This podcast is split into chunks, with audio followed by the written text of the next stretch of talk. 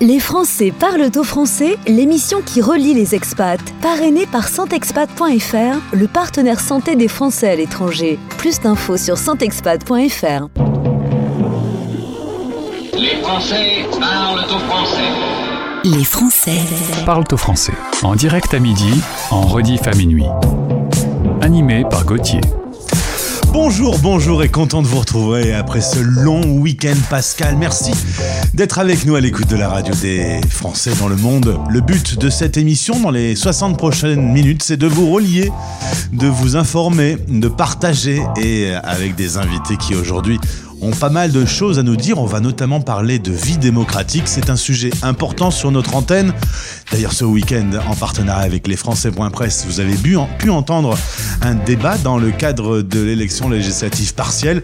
C'est ça aussi notre mission et on va faire dans un instant le point avec nos invités. D'ailleurs, voici le programme de cette 586e émission du mardi 9 avril. Les Français parlent au français. Parlent au français. Avec la France et le monde en commun, et également la Fondation Jean Jaurès, on va retrouver Laure qui est à Miami et Philippe qui est à Berlin pour faire la synthèse sur l'étude sur la représentation politique des Français établis hors de France, une interview passionnante enregistrée il y a quelques heures. Si vous voulez bien savoir comment fonctionne le pays hors du pays, eh bien vous allez tout savoir. Dans 25 minutes, un petit rappel, vous pouvez soutenir l'association de votre radio. Pour 2 euros par mois, vous nous aidez à rester libre et indépendant pour la création de nos programmes.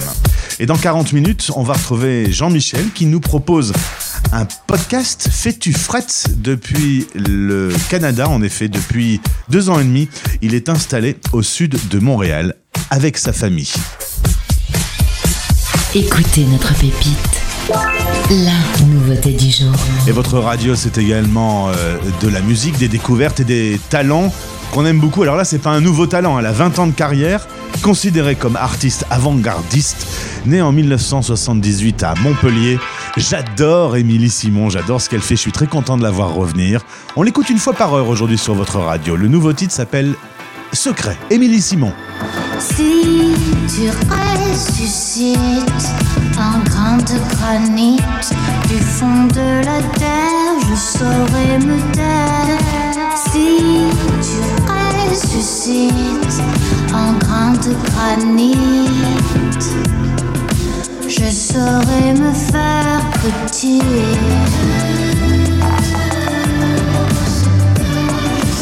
Si tu ressuscites un grain de granit,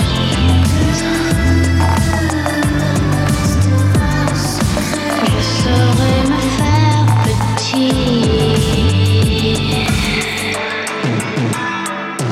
J'ai vu se dessiner une vie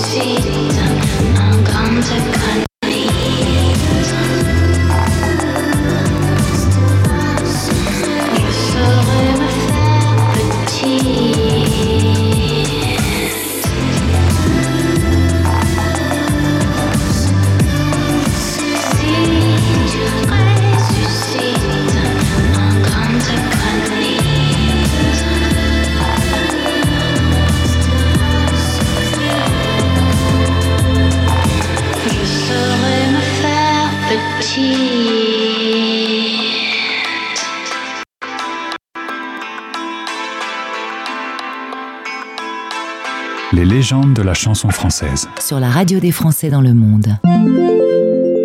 L'essence de la musique.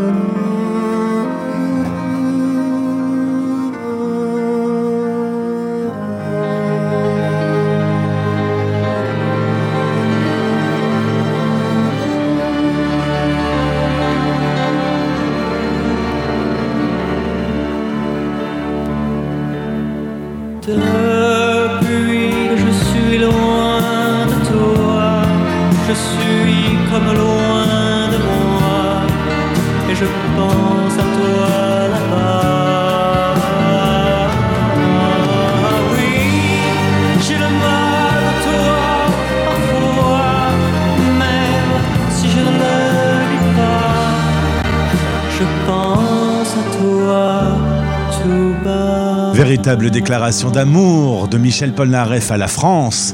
C'était Lettre à France sur la radio des Français dans le monde. C'est vraiment la chanson sur mesure. Justement, euh, eh bien, aimer la France et aimer sa vie démocratique. Tendez bien l'oreille. Voici un rendez-vous important que l'on va vous proposer dans direct depuis Berlin et Miami. Les Français parlent aux Français. Correspondant, la radio des Français dans le monde. Dans le monde. Nous avions convenu avec euh, les créateurs de la France et le monde en commun, le think tank qui a déjà été évoqué sur cette antenne, de faire un peu les rapports, les bilans, les synthèses des différents travaux. En l'occurrence, en partenariat avec la Fondation Jean Jaurès, on se retrouve aujourd'hui sur la radio des Français dans le monde avec mes deux invités pour euh, porter un regard sur la représentation politique des Français établis hors de France. Une synthèse de 10 minutes, mes chers invités. Il y a du travail pour être efficace. Je salue Laure, Laure Palaise, qui est aux USA, à Miami, conseillère en Floride, auparavant à Shanghai, 10 ans de représentation locale. Laure, bonjour et bienvenue. Bonjour Gauthier, merci beaucoup de revenir sur euh, cette radio. Ah bah moi quand je dis un truc je le fais. hein. Euh, quant à Philippe euh, Loiseau, il est en Allemagne, à Berlin, élu des Français de l'étranger pour la section Allemagne du Nord. On a déjà eu l'occasion d'échanger. Philippe, bonjour. Bonjour à toi, merci de nous accueillir. Je suis content de vous retrouver aujourd'hui. On va aborder euh, une synthèse euh, d'un d'un rapport de 36 pages. Alors, on va essayer d'être rudement efficace pour faire un peu le bilan de 10 ans d'une euh, loi, la loi du 22 juillet 2013. 10 ans euh, d'une loi qui avait euh, pour vocation de rénover euh, un peu le système politique avec les élus des Français de l'étranger. Alors, est-ce que c'est un bon bilan? Est-ce que c'est un bilan mitigé? Vous allez voir. Restez avec nous. On va, si vous le voulez bien, pour commencer, revenir un petit peu à l'origine de cette réforme, une volonté d'avoir une meilleure proximité avec les élus? C'était l'ambition de départ, effectivement portée par la ministre déléguée Hélène Conway en 2013, euh, de non pas instituer un nouveau système en tant que tel, mais de lui assurer une nouvelle respiration, puisque les Français de l'étranger disposent d'une représentation euh, politique depuis les années 1800 1948. Mais euh, des failles dans, le dispositif s'étaient fait jour et la loi de 2013 a eu pour ambition d'instituer la proximité des élus avec leur base électorale. C'est la première ambition. Alors, qui dit proximité quand on parle du monde entier, forcément, il faut un peu euh, d'organisation. Est-ce qu'on peut rappeler un peu comment est bâti le système avec, pour commencer au niveau local, des conseillers? Nous avons effectivement désormais, enfin depuis 10 ans, environ 443 ou 442 conseillers des Français de l'étranger qui sont élus au suffrage universel direct dans 130 circonscriptions territoriales qui représentent la planète en son entier, ce qui indique déjà que la proximité est une notion parfois relative. Eh. Elle est réelle dans des pays comme euh, le Luxembourg ou la Suisse, mais elle est parfois euh, su- surréaliste euh, dans un pays continent qu'est l'Australie. L'Australie dispose de 5 élus, 5 mandats pour un territoire de plus de 7 millions de kilomètres carrés. Donc c'est une notion euh, à la fois administrative, juridique, un peu éthique, mais une notion qui trouve ses limites naturellement dans la, dans la superficie et dans, dans le dimensionnement planétaire que, que nous avons. Est-ce que, ma première question au passage, est-ce qu'il faudrait augmenter ce nombre d'élus euh, sur le terrain? C'est une tentation d'augmenter le nombre d'élus. C'est c'est toujours bien vu en général. Mais euh, il s'agit surtout d'avoir un dispositif qui respire et qui fonctionne. Et celui-ci, euh, depuis dix ans, euh, respire assez bien, mais a parfois des quintes de tout importantes. D'accord. C'est pas for- forcément le nombre d'élus qui détermine leur efficacité non plus. Mhm. Euh, petite question, euh, parce que nos auditeurs se disent par exemple, bah, tout ça, ça coûte à la France. Les élus sont euh, indemnisés? Alors nous sommes euh, effectivement euh, indemnisés, mais pas rémunérés. D'accord, c'est donc une petite euh, participation financière pour votre travail chaque mois? Oui, Notre indemnité général, est calculée sur la base des villes, des conseillers municipaux des villes de plus de 100 000 habitants et correspond à environ 228 euros par mois, non indexés, non fiscalisés. Très bien. Comme ça, ça va, ça va mieux en le disant. Ensuite, euh, au-delà des conseillers qui sont donc au niveau local, une assemblée se réunit, c'est l'AFE.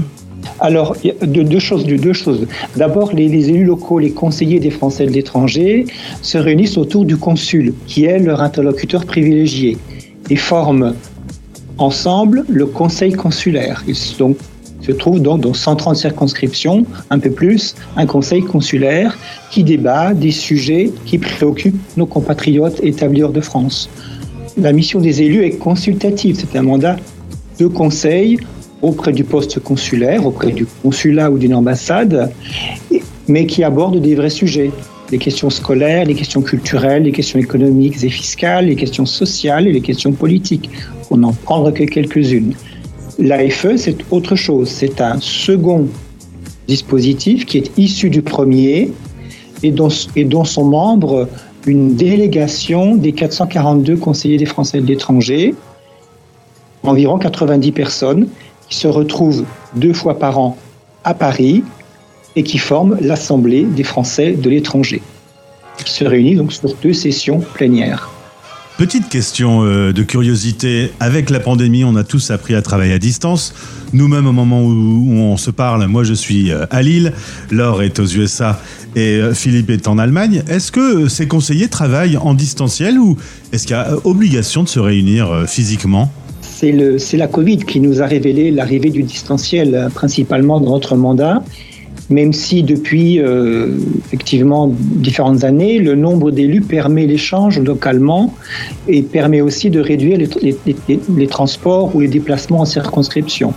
On peut rapidement constituer une équipe pour qu'on ait 3, 5 ou 7 conseillers consulaires pour une circonscription, se partager les thématiques et les territoires la première étape euh, pour réduire euh, les déplacements qui sont souvent chronophages.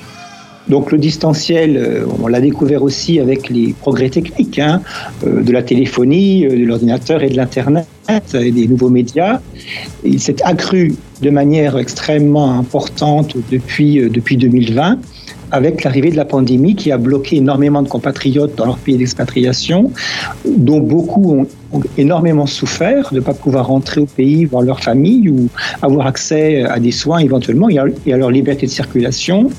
Et ça a modifié le travail des élus que nous sommes, puisque nous avons travaillé sur place, donc dans nos pays, mais depuis chez nous, depuis nos domiciles, avec le poste consulaire ou avec l'ambassade, sans avoir à se déplacer ou sans pouvoir se déplacer. Il y a eu des conséquences pratiques euh, qu'on peut imaginer qui n'ont pas été toutes très positives, notamment au niveau de l'accès à l'information, puisque les élus ont besoin de l'information des consulats, des consuls ou de l'ambassadeur pour euh, être informés et pour ensuite avoir une opinion basée sur euh, des éléments de contexte qui, qui sont naturellement nécessaires. Donc le distanciel a porté une partie de nos méthodes de travail en quelque sorte, mais ça a compliqué le relationnel avec notre interlocuteur premier qui est le consulat. On est euh, à peu près autour de 3 millions, 3 millions et demi de Français qui vivent euh, à l'international. Est-ce qu'aujourd'hui, cette nouvelle organisation euh, qui a maintenant donc 10 ans a amélioré les choses? Qu'est-ce qui a été positif dans cette réforme? C'est vrai qu'en 10 ans de, de, pratique, un bilan euh, s'impose aujourd'hui. C'est l'objectif euh, de notre étude euh, qui est inédite et dont on est très fier. Euh, D'autant que finalement, à chaque niveau de représentation, euh, apparaissent des euh, des toilettages nécessaires. Euh, je vais prendre un exemple. Il apparaît que, l'AFE a produit, euh, donc l'Assemblée des Français de l'étranger a produit de, nombreux rapports sur son avenir et finalement que seules deux nouveautés ont été décidées. Euh, la dévolution de la présidence du Conseil consulaire aux élus et la suppression de la voix délibérative des chefs de poste euh, ce qui euh, reste à évaluer sur moyen terme, ainsi que la présidence finalement de l'AFE euh, à, à, un élu. Voilà. Donc ce sont les, les, les, les changements. Euh, le dialogue entre l'administration et les élus est plus que jamais indispensable. Il y a euh, certaines euh, dispositions euh, qui, moi personnellement, enfin, m'ont posé problème. Je pense par exemple au soutien au tissu associatif des Français d'étrangers, au fameux dispositif STAFF, qui a remplacé la réserve parlementaire dans le passé avant 2017 et qui aujourd'hui est finalement enfin, moi que je qualifie de, de, réserve administrative, puisque euh, l'administration a un fort pouvoir de décision, notamment en centrale, que notre voix n'est pas toujours euh, écoutée. Voilà. Donc euh, ça, c'est un exemple que je donne. J'ai donné l'exemple de la présidence de la FEU du Conseil consulaire et je pense qu'on va aborder après la question, euh, le talon d'Achille hein, de cette réforme qu'est euh, l'élection sénatoriale. Ah, J'allais justement parler de ce talon d'Achille, mais finalement, euh, ce que tu nous dis, Laure, c'est un peu un syndrome qu'il y a dans tout le système politique français. On a du mal à, à décentraliser les décisions. Du mal à décentraliser, du mal à faire accepter les, les compétences des, des élus euh, au niveau local et de faire accepter leur, euh, leur libre arbitre et leur délibération euh, au niveau administratif et au niveau centralisé. Hmm. C'est ce qui gêne effectivement euh, ce, ce dispositif et qui l'entrave, mais il n'était pas convenu au départ effectivement de donner tant de pouvoir que ça aux élus locaux. C'est un peu un vice de forme, si j'ose dire, Ouais. ou un problème congénital. Alors, ce fameux talon d'Achille aujourd'hui, puisqu'on en est à l'heure des bilans, est-ce que euh, on l'a identifié et est-ce que il y a des euh, perspectives d'amélioration? Alors, on est euh, globalement, hein, en France et à l'étranger, sur une crise de la représentativité. Il est important aujourd'hui, avec l'échéance de l'élection sénatoriale des Français de l'étranger qui arrive en septembre, même si c'est une élection au suffrage indirect qui est assez peu connue du grand public, de verser au débat cette question. Donc le timing est parfait, si je puis dire, puisque euh, voilà, ce sera, euh, c'est une question essentielle pour nous. Alors quelques paramètres. En France, on a 348 sénateurs, 160 000 grands électeurs, c'est-à-dire environ 460 euh, grands électeurs pour un sénateur. Le taux de participation des municipales en France est de l'ordre de 40%. Pour les Français de l'étranger, nous avons 12 sénateurs et euh, 400, euh, pardon, 534 grands électeurs, c'est-à-dire environ le même nombre que pour un sénateur en France. Donc, si on voulait avoir le même ratio qu'en France, il faudrait finalement 10 fois plus de grands électeurs. Je ne sais pas si euh, J'ai bien mon compris. discours est J'ai fait mon, mon calcul dans ma tête, j'ai tout compris. Parfait, tant mieux. Avec une participation malheureusement euh, chez nous à l'étranger, euh, pour les conseils, euh, les conseillers consulaires, euh, de l'ordre de 15%. Donc on voit bien qu'on a quand même un, un biais énorme.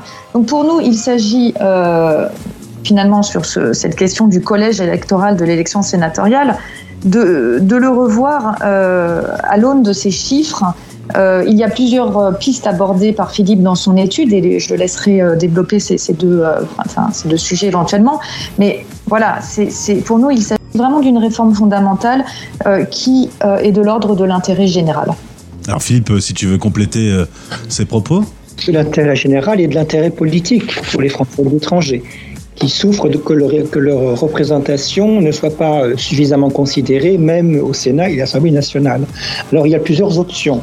En partie de ce collège électoral, donc les fameux conseillers des Français de l'étranger dont on a parlé, les parlementaires eux-mêmes, qui sont 23, 12 sénateurs, 11 députés, ainsi que 68 délégués consulaires qui sont des personnes suivant de liste, suivantes de liste, qui sont euh, nommés au prorata euh, des résultats dans les grandes circonscriptions, dans les circonscriptions peuplées, et qui ont pour seule mission de participer donc au collège électoral sénatorial. La première solution, c'est donc de multiplier le nombre de délégués, d'en faire non pas, d'en laisser non pas 68, mais éventuellement de, de quintupler ou de sextupler ce nombre de délégués. Ça peut se faire sans coût budgétaire, en prenant tout simplement les suivants de liste. Mais il y a peut-être des problèmes pratiques pour trouver aussi des candidats aux élections consulaires, puisqu'ils sont élus en même temps, sont désignés en même temps que les conseillers des Français de l'étranger. C'est une option la plus simple et encore une fois la moins coûteuse. Elle impliquerait aussi le vote euh, sénatorial directement au poste diplomatique pour éviter les déplacements. C'est ce qu'on appelle le vote anticipé. C'est pas une tradition républicaine, mais c'est une tradition acceptée pour les Français de l'étranger. Une pratique aussi douce de l'expression démocratique locale. Autre solution, ce serait d'épouser un système euh, métropolitain comme dans les grands départements, les Bouches-du-Rhône ou le Rhône ou la ville de Paris, la Seine, qui qui, euh, qui en fait euh, c'est pour ce qui les concerne, désigne les grands électeurs supplémentaires au-delà des conseillers municipaux par les conseillers municipaux eux-mêmes à chaque scrutin sénatorial. Le problème, c'est que les Français de l'étranger élisent leurs sénateurs tous les trois ans, et non pas tous les six ans.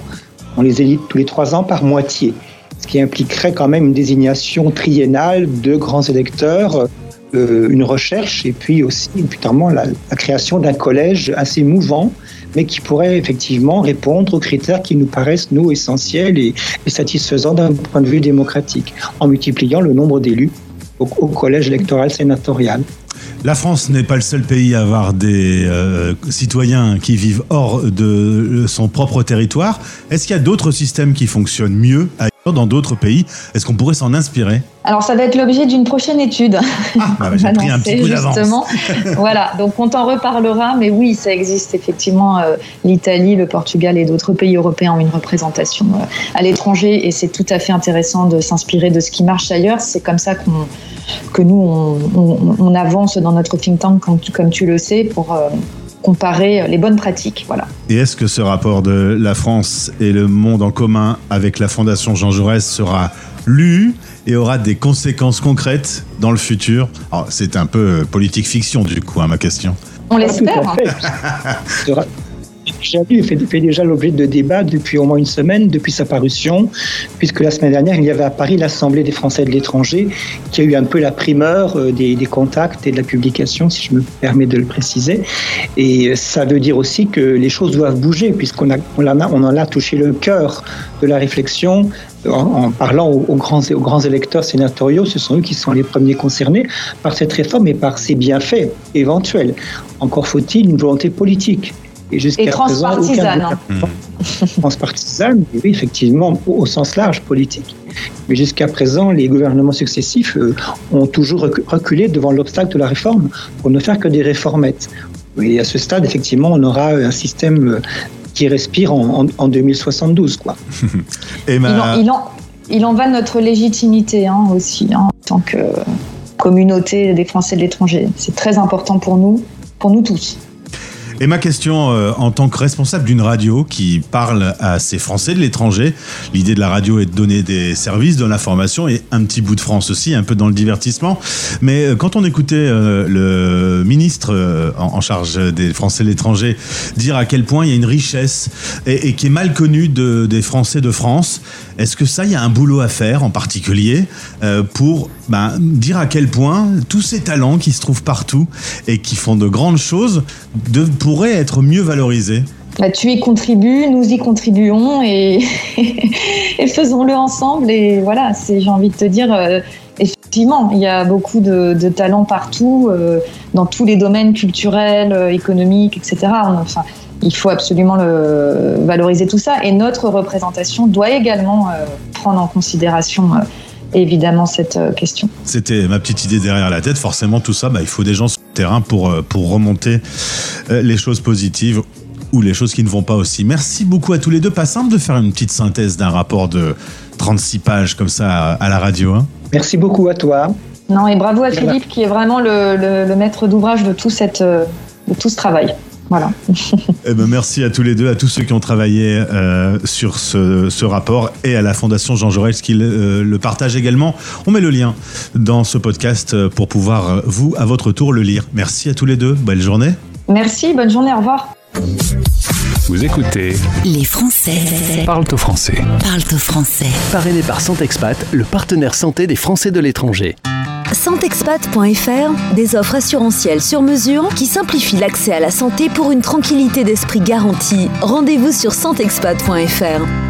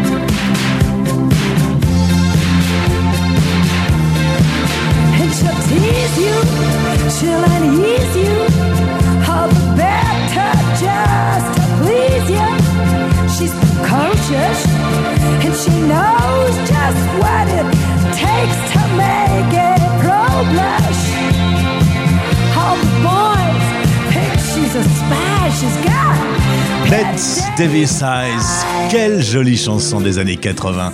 Sur la radio des Français dans le monde, c'était Kim Carnes. Rendez-vous maintenant sur françaisdanslemonde.fr. Allez, un petit tour sur le site françaisdanslemonde.fr. Vous pouvez soutenir votre radio, la radio des Français dans le monde. C'est un média indépendant. Nous ne sommes rattachés à aucun groupe. Et donc, eh ben, il faut évidemment pouvoir avoir quelques moyens pour euh, développer nos programmes. Et vous pouvez nous aider. Je remercie au passage les partenaires commerciaux qui euh, sont sur notre antenne. Je salue par exemple notre parrain Santexpat qui nous accompagne pendant tout le mois en tant que parrain de l'émission euh, Les Français parlent au français. Et puis vous aussi, vous pouvez nous aider en soutenant l'association. Ça se passe sur la page d'accueil. Vous avez la possibilité de devenir membre pour 2 euros par mois. On vous remercie pour votre soutien. Si vous aimez la radio, c'est un petit geste important pour nous. Le nouveau numéro 1 de votre classement du top 10, animé chaque week-end par Olivier depuis Londres, est une numéro 1. Elle s'appelle Jane. On l'écoute tout de suite avec The Fool. I'm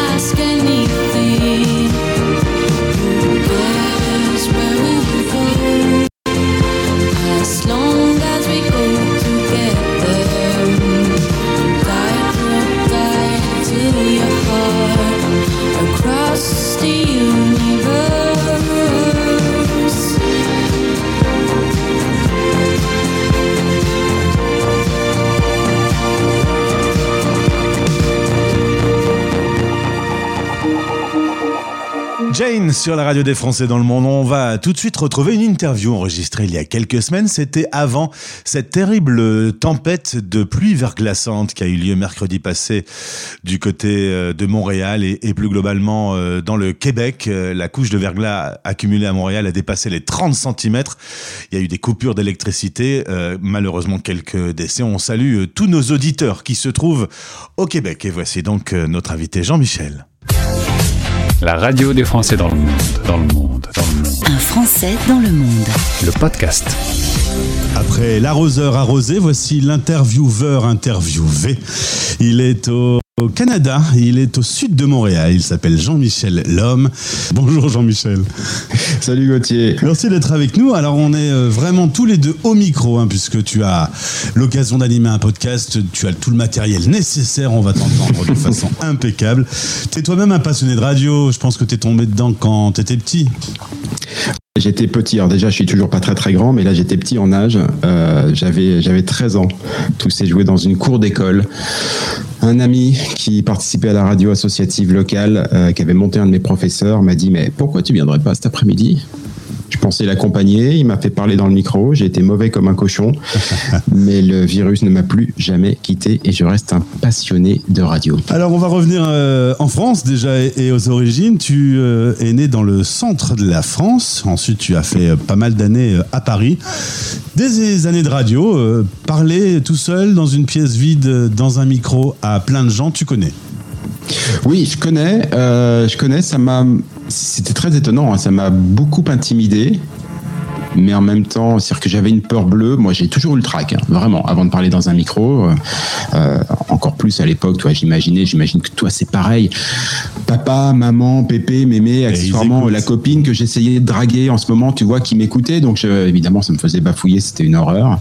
Euh, oui, oui, j'ai fait ça jusqu'à jusqu'à mes 22 ans. Et puis euh, et puis ça s'est arrêté parce que euh, parce que la radio c'est compliqué en France. Euh, économiquement c'est compliqué. Et puis j'avais pas forcément le talent non plus pour en faire une grande carrière.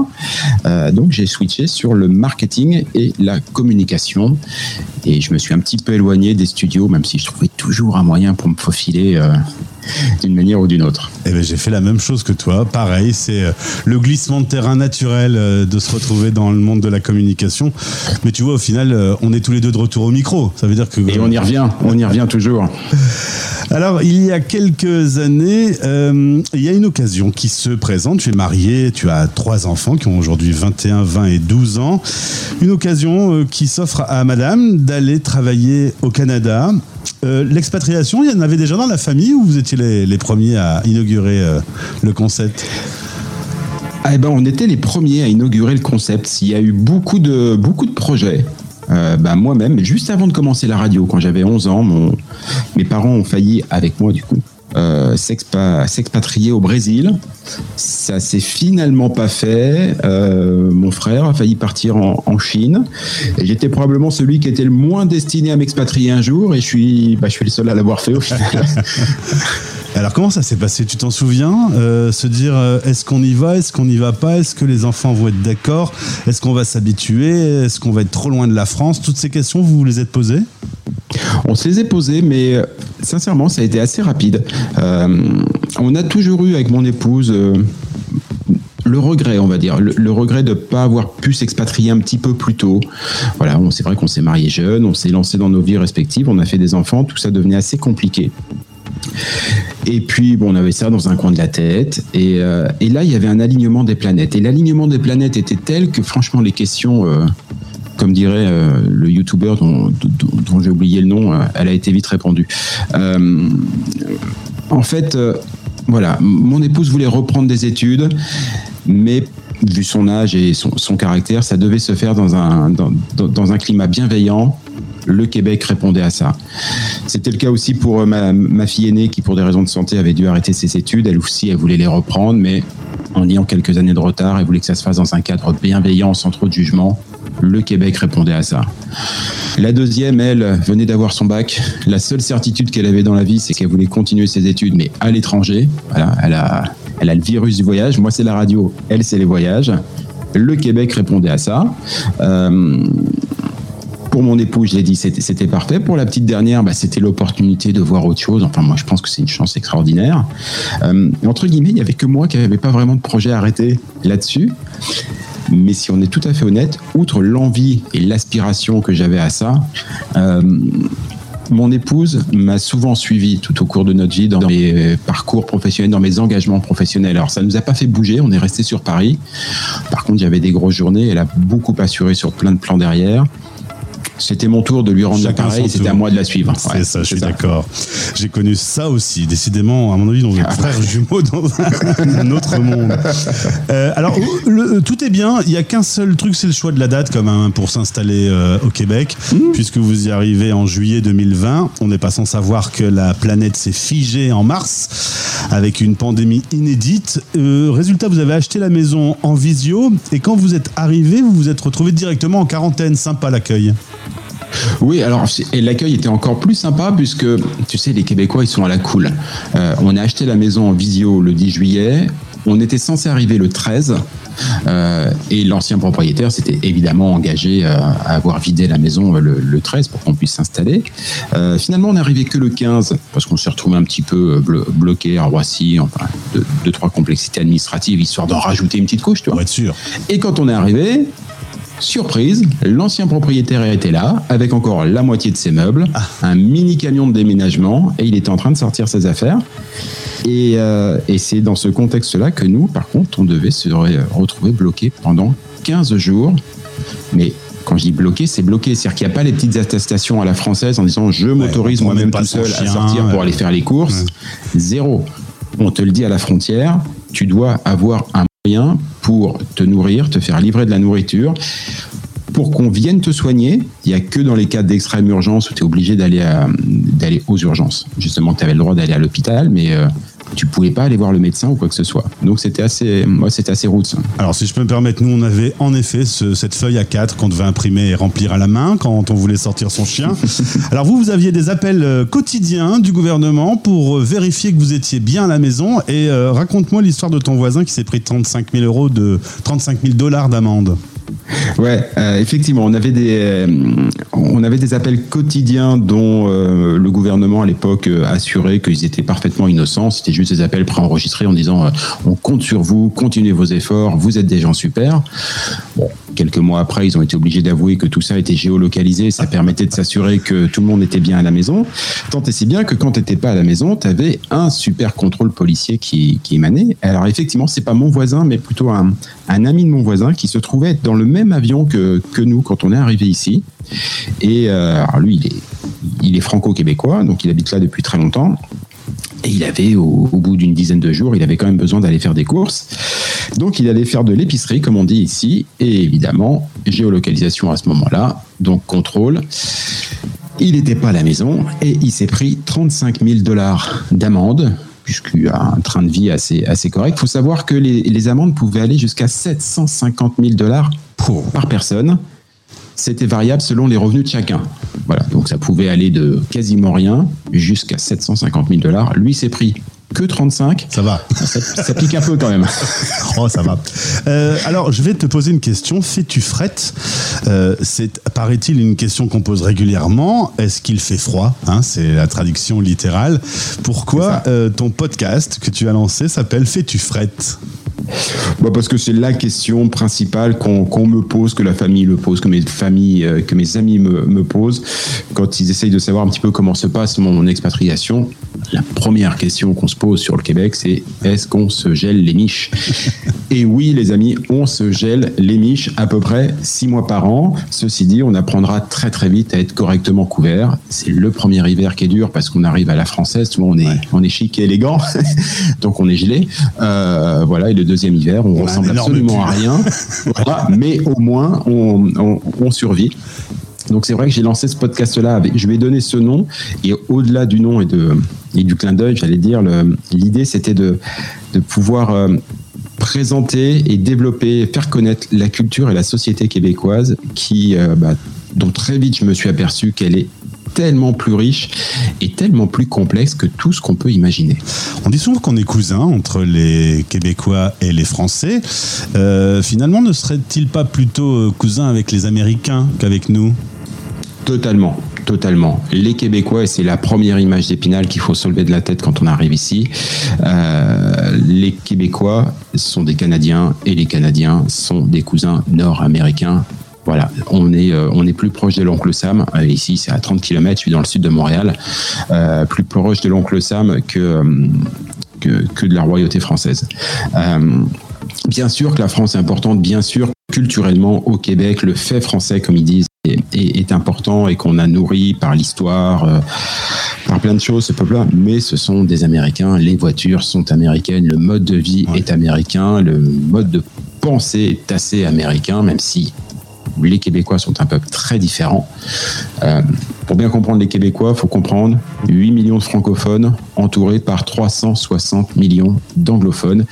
Le Québec, c'est le village d'Astérix, mais aux US. Et dans ce village, il y a un quartier qui est le Mont-Royal, qui ces dernières années est devenu très franco-français. Et, et ça ne fait pas forcément plaisir aux, Mon- aux Montréaliens, le Montréalien, je ne sais pas comment on dit. euh, Oh bah oui, ça fait pas forcément plaisir à tout le monde. Euh, pour une raison bête, euh, c'est probablement le quartier le plus cher de, en tout cas l'un des plus chers de, Montréal. C'est aussi l'un des plus sympas, et c'est le quartier qui a été investi, euh, par les Français. Il y a une bonne raison à ça. Il y a beaucoup d'expatriés qui arrivent ici avec une expatriation professionnelle, c'est-à-dire leur société les envoie euh, pendant quelques années, euh, voilà. On leur offre un cadre de travail euh, et de vie assez sympathique, avec des revenus d'expatriés, souvent un, un- un double salaire, ce qui donne un confort financier, voilà. Et donc tout le monde s'installe dans le quartier le plus sympa. Puis celui qui rappelle la maison, enfin, si vous voulez prendre un café en terrasse ou retrouver deux trois habitudes très très françaises, euh, voilà, il- on, est bien là-bas. Voilà. Ton podcast Fais-tu fret, tu en sors un par semaine, c'est un gros travail, j'en sais quelque chose, d'une durée d'une heure à une heure trente, il y a 42 épisodes, on parle de bouffe, on parle de météo, on parle de boulot, Euh, qu'est-ce qui m'a fait rire aussi, ma cabane au Canada, un petit, euh, un petit cliché aussi, Euh, est-ce que le Québec est un bon climat pour faire du vin, donc tu vas dans, plein de sujets avec un invité avec qui tu échanges pendant une heure. C'est ça, exactement. Et, euh, et tu vois, par exemple, le dernier que tu as cité, est-ce qu'on peut faire du vin au Canada? Franchement, qui s'imagine deux secondes qu'on puisse faire du vin? On a, a une petite idée de ce que c'est la météo aussi. Eh bien oui, ça fait partie de ces choses assez, euh, assez étonnantes. Euh, et ça en dit beaucoup aussi sur le volontaire. Parce que franchement, faire du vin au Québec, faut être motivé. Donc ça en dit beaucoup sur le volontarisme et sur la euh, sur la personnalité euh, des, Québécois. Donc voilà, toutes les semaines, je vais chercher des gens un peu à, droite, à gauche, euh, des gens que je trouve personnellement passionnants. J'espère que les auditeurs les trouvent tout aussi passionnants que moi. Et, avec eux, on apprend le Québec on essaye de s'éloigner des images d'Épinal. Et petit à petit, notamment dans la saison 3 là, que je lance, c'est vrai qu'on commence à aborder aussi des thèmes un petit peu plus un petit peu plus dur, faut, faut, être honnête, parce que voilà, euh, c'est vrai qu'on on voit beaucoup le Québec euh, sur un côté hyper sympa, euh, hyper positif. Ils ont toujours la banane, mais enfin, il s'est quand même passé deux, trois saloperies assez fortes ici. Aussi, voilà, on en a parlé avec le voyage du pape il n'y a pas très longtemps. Il y a des problèmes, il y a des problèmes de racisme, il y a des problèmes de violence, il y a, il y a- il- voilà. Donc, on aborde aussi tout ça, et l'idée, c'est de donner aux gens qui s'intéressent au Québec peut-être une vision un peu plus, un petit peu plus fine de ce qu'est le, de, de ce qu'est le Québec. Alors, si vous allez vous expatrier euh, là-bas, si vous y êtes déjà, je vous invite à découvrir ces balados parce qu'on ne dit pas, euh, tous les mots euh, anglais sont bannis, donc on ne dit pas podcast, mais on dit un balado. Oui, alors, excuse-moi, tous les mots anglais sont bannis. Ça aussi, c'est une image d'épinal. Que nenni. Euh, des mots anglais, il y en a plein. Il y en a qui te, mais qui considèrent même plus comme anglais. Euh, Le anyway sera à peu près dans deux phrases sur trois euh, ici. Et ça passe crème. Mais oui, tu as raison. C'est un balado. balado. C'est un très joli mot d'ailleurs que, que, que j'aime beaucoup. Le balado, balado diffusion et tout. Oh, si vous dites podcast, on vous jette pas des pierres non plus. hein. Eh ben, tant mieux. En tout cas, on va aller euh, jeter un petit coup d'oreille. Fais-tu frette Merci Jean-Michel. Euh, toi. Inutile de te dire que tu étais très à l'aise dans l'exercice. On recommence ça bientôt. Ah bah, quand tu veux, mon ami, avec plaisir. à très vite, merci. À bientôt, ciao. Vous écoutez Les Français Parle au français. parlent au français. Parrainé par Santexpat, le partenaire santé des Français de l'étranger. Santexpat.fr, des offres assurantielles sur mesure qui simplifient l'accès à la santé pour une tranquillité d'esprit garantie. Rendez-vous sur santexpat.fr.